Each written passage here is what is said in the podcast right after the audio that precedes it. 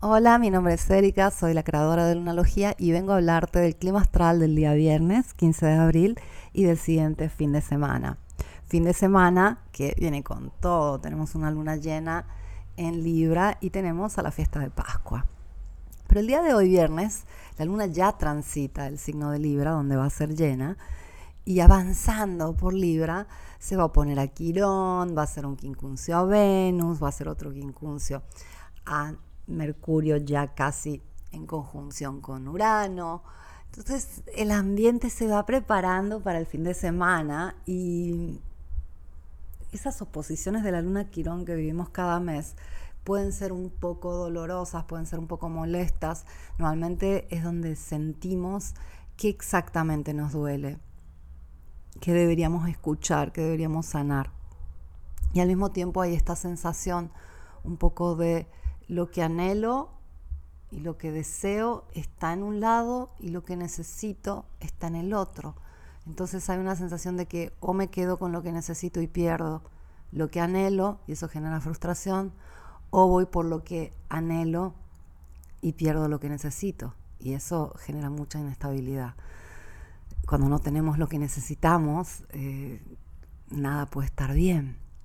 Entonces, aquí puede ser un momento de un poco de, desconfort, de, de, sentir que hay algo que nos falta, por más que hagamos el esfuerzo para tener lo que necesitemos o lo que anhelamos, está en dos lugares diferentes, entonces nunca termina de salir bien. Pero es simplemente una búsqueda de equilibrio entre estos factores, no lo tomes como como algo que no se puede este, poner en equilibrio o poner en el mismo lugar. Podemos tener lo que necesitamos y lo que deseamos a la vez. Solo que a veces sentimos que no se pueden las dos cosas al mismo tiempo. Y una de las particularidades del día de hoy viernes es que Marte entró a Pisces. Marte de los planetas personales es el más lento y tarda dos años aproximadamente en volver a Pisces. Eh, son un par de años que no lo veíamos ahí. Y aquí es donde la energía este, que normalmente nos impulsa hacia afuera, a movernos, a actuar, a tomar acción, eh, va hacia adentro. Aquí es donde eh, podemos hacer un gran trabajo de introspección, de reconstrucción interior con Marte entrando en Pisces. Y, es bien bonito este, este cielo con Marte, Venus, Júpiter y Neptuno en Pisces, porque nos reconecta con nosotros mismos, al mismo tiempo que puede ser un poco complejo el hecho de que eh, tuvimos mucha energía, este, más tierra, más aire, ahora vamos a esta energía tan agua que si había este, procesos emocionales y creo que todos los humanos este, los tenemos pendientes, eh, es el momento donde los sentimos más simplemente, ¿no? Entonces tal vez nos puede parecer que es un periodo mm, eh, particularmente difícil, pero en realidad estamos este, procesando muchas experiencias eh, que, que llegó la hora de enfrentar. Al mismo tiempo, es el momento donde la luna está por llenarse, empiezan los eclipses, todo empieza a acelerar, entonces todo se siente con más fuerza. Hay un, una carga también bastante particular al final de los signos. La luna llena va a ser en el grado 26 de Libra, último decanato de Libra. El nodo sur está en el grado 22 de Escorpio, último decanato de Escorpio. Plutón está en el grado 28 de Capricornio, último decanato de Capricornio. Saturno está en el grado 23 de Acuario, último decanato de Acuario. Júpiter con Neptuno están en el último decanato de Pisces. Y Sol está en el último decanato de Aries. El nodo norte está en el último decanato de Tauro. Entonces, cualquier planeta que tengas en el último decanato, o sea, entre el grado 20 y el grado 29 de cualquier signo, está recibiendo mucho, mucha energía. Pero sobre todo, ¿qué pasa con el último decanato? Los planetas están finalizando un proceso dentro del signo. Hablamos de finales. Entonces nos enfrentamos a muchos finales. Y los finales nos cuestan, ¿A quién le gustan las despedidas? ¿A quién le gusta tener que cerrar? Eh, nadie quiere ver el final de algo. No nos gustan los finales, no son difíciles. Entonces, todo se suma, se, se, multiplica entre sí y bueno, estamos viendo muchos finales de relaciones o, de proyectos o de cosas que tal vez no nos gustaría este, tener que concluir, pero se siente como, como necesario. Igualmente, este fin de semana todo puede pasar. Te lo digo porque el cielo está el cielo lo grita prácticamente. De por sí cuando llegamos en temporadas de eclipses sabemos que las cosas son muy inestables. No es fácil hacer predicciones desde el punto de vista astrológico cuando estamos en temporada de eclipses. Mm, el tiempo no funciona de la misma forma. Y de por sí este, la luna llena anuncia este, este inicio de temporada de eclipses con eh, Mercurio en conjunción a Urano, Venus, regente de la luna llena, por ser regente de Libra, en un sextil a esta conjunción de Urano con Mercurio. Eh, tenemos una cuadratura de la luna Plutón. Lo único que nos da un poco de, sensación de estabilidad es un trino que genera la luna llena desde el grado 26 de Libra a Saturno, que está en el grado 23 de Acuario. Eso es lo que nos dice, bueno, hay solidez, hay ganas de compromiso, hay predisposición a algo estable pero en realidad el resto nos habla de, el resto del cielo está como muy batido, entonces eh, todo es posible cuando tenemos estas alteraciones. Y este, esta luna llena cierra un ciclo que inició en octubre 2021 con la luna nueva en Libra y ahora tenemos que sacar conclusiones, tenemos que ver qué tanto nos funcionó eso que empezamos en octubre. Y puede ser que lo sientas con respecto a las relaciones y puede ser que lo sientas con respecto a la relación contigo mismo, porque es un reflejo, no es más que eso. Eh, tendemos a, ver mucho más claramente afuera eh, la dinámica, eh, tiende a ser más gráfica, pero nos cuesta mucho verla adentro. Entonces, eh, a veces es simplemente un reflejo. Cuando puedes ver esa dinámica adentro es mucho más fácil de resolver todo, porque lo tienes en tus manos. Obviamente todo se resuelve primero adentro para poderlo resolver afuera. Entonces veamos un poquito esta luna llena el día sábado.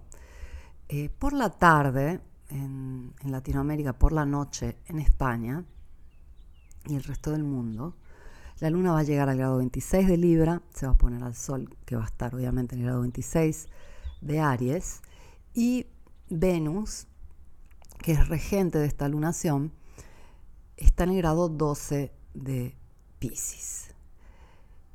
En el grado 11 de Tauro vamos a tener a Mercurio, en el grado 13 de Tauro a Urano. Entonces e, es algo bastante, bastante fuerte esto, porque como te decía, la mayor parte de los planetas están en el último decanato de los signos, o sea, entre el grado 20 y el grado 29. Eh, Marte está al comienzo de Pisces, pero después tenemos entre el grado 11 y el grado 13 a Venus, Quirón, eh, Mercurio y Urano haciéndose aspectos, haciendo conexión. Y una vez que Urano está de por medio, nos dice aquí hay que cambiar porque hay que cambiar. Y lo que me llama poderosamente la atención es que justo ahí donde vamos a tener el eclipse en Tauro del día 30 de abril. O sea, Mercurio y Urano están activando ese grado. Entonces ya vemos que hay una historia que va a seguir con el próximo eclipse. Una historia de eh, seguir un cierto camino que va a ser muy marcado en esta luna llena. Seguimos con este, esta conjunción, obviamente, de Júpiter con Neptuno, que va a estar activa por un par de semanas más, pero la luna en este momento hace una inconjunción, es como que se desapega de esa, de esa magia que traen Júpiter con Neptuno. Y al mismo tiempo, eh, Venus que está en Pisces conecta con Urano, es como que despierta, es una luna llena para despertar. De por sí las lunas llenas hablan de despertar, de caer en cuenta, pero en este caso, Luna, como te dije, hace una cuadratura a Plutón, diciéndonos esto se va a poner intenso y va a haber que transformarse, y hace un trino a Saturno diciendo, pongámonos serios, hagamos las cosas bien, eh, pensemos en lo mejor a largo plazo y no a corto plazo. Y bueno, después de la luna llena, la luna está muy cerca de Escorpio. Van a pasar ocho horas, un poco menos, unas siete horas de la luna llena para que la luna entre en Escorpio. Y entonces tenemos un domingo de Pascua, que es una fiesta este, conocida como fiesta cristiana, pero en realidad es una fiesta pagana muy antigua. Si, por ejemplo, te fijas en inglés, Easter, que quiere decir Pascua, es la fiesta de Ishtar que es una diosa eh, pre-babilónica, eh, llamada también Inanna, que se relaciona con Venus, pero antiguamente se, celebraba especialmente eh, como diosa del sexo, de la belleza, de la fertilidad. Y, este día de Ishtar o este día de Pascua, vamos a tener unos aspectos fuertes porque la luna acaba de ser llena y nos dice, inicia la temporada de eclipses, ¡pum!, se va para Escorpio, entra en Escorpio y desde Escorpio se va a oponer a esta conjunción de Mercurio con Urano, mientras el Sol ya entra en cuadratura con Plutón. Es algo inestable este, este domingo de Pascua y puede ser algo intenso. Entonces no es como de costumbre que la luna se llena y después vamos a sentir que poco a poco todo se va relajando. En este caso la luna se llena y todo va a seguir subiendo. Yo te recomiendo que el día de hoy, el día de mañana y si puedes también el domingo, trates de pasar un poquito más de tiempo contigo haciendo algún tipo de actividad que te ponga en tu eje, que puede ser dormirte una siesta, escucharte una canción, meditar, respirar, leerte un libro, poner los pies en agua de un río, de un mar o, agua con sal en tu casa, eh, salir a la naturaleza, hacer algo para entrar en tu eje todos los días, porque ese es el problema un poco de cuando empieza a subir este poco la, interacción y la actividad humana, la, actividad cerebral, emocional, etcétera, al máximo. Es como que podemos salirnos un poco de nuestro eje, nuestra línea.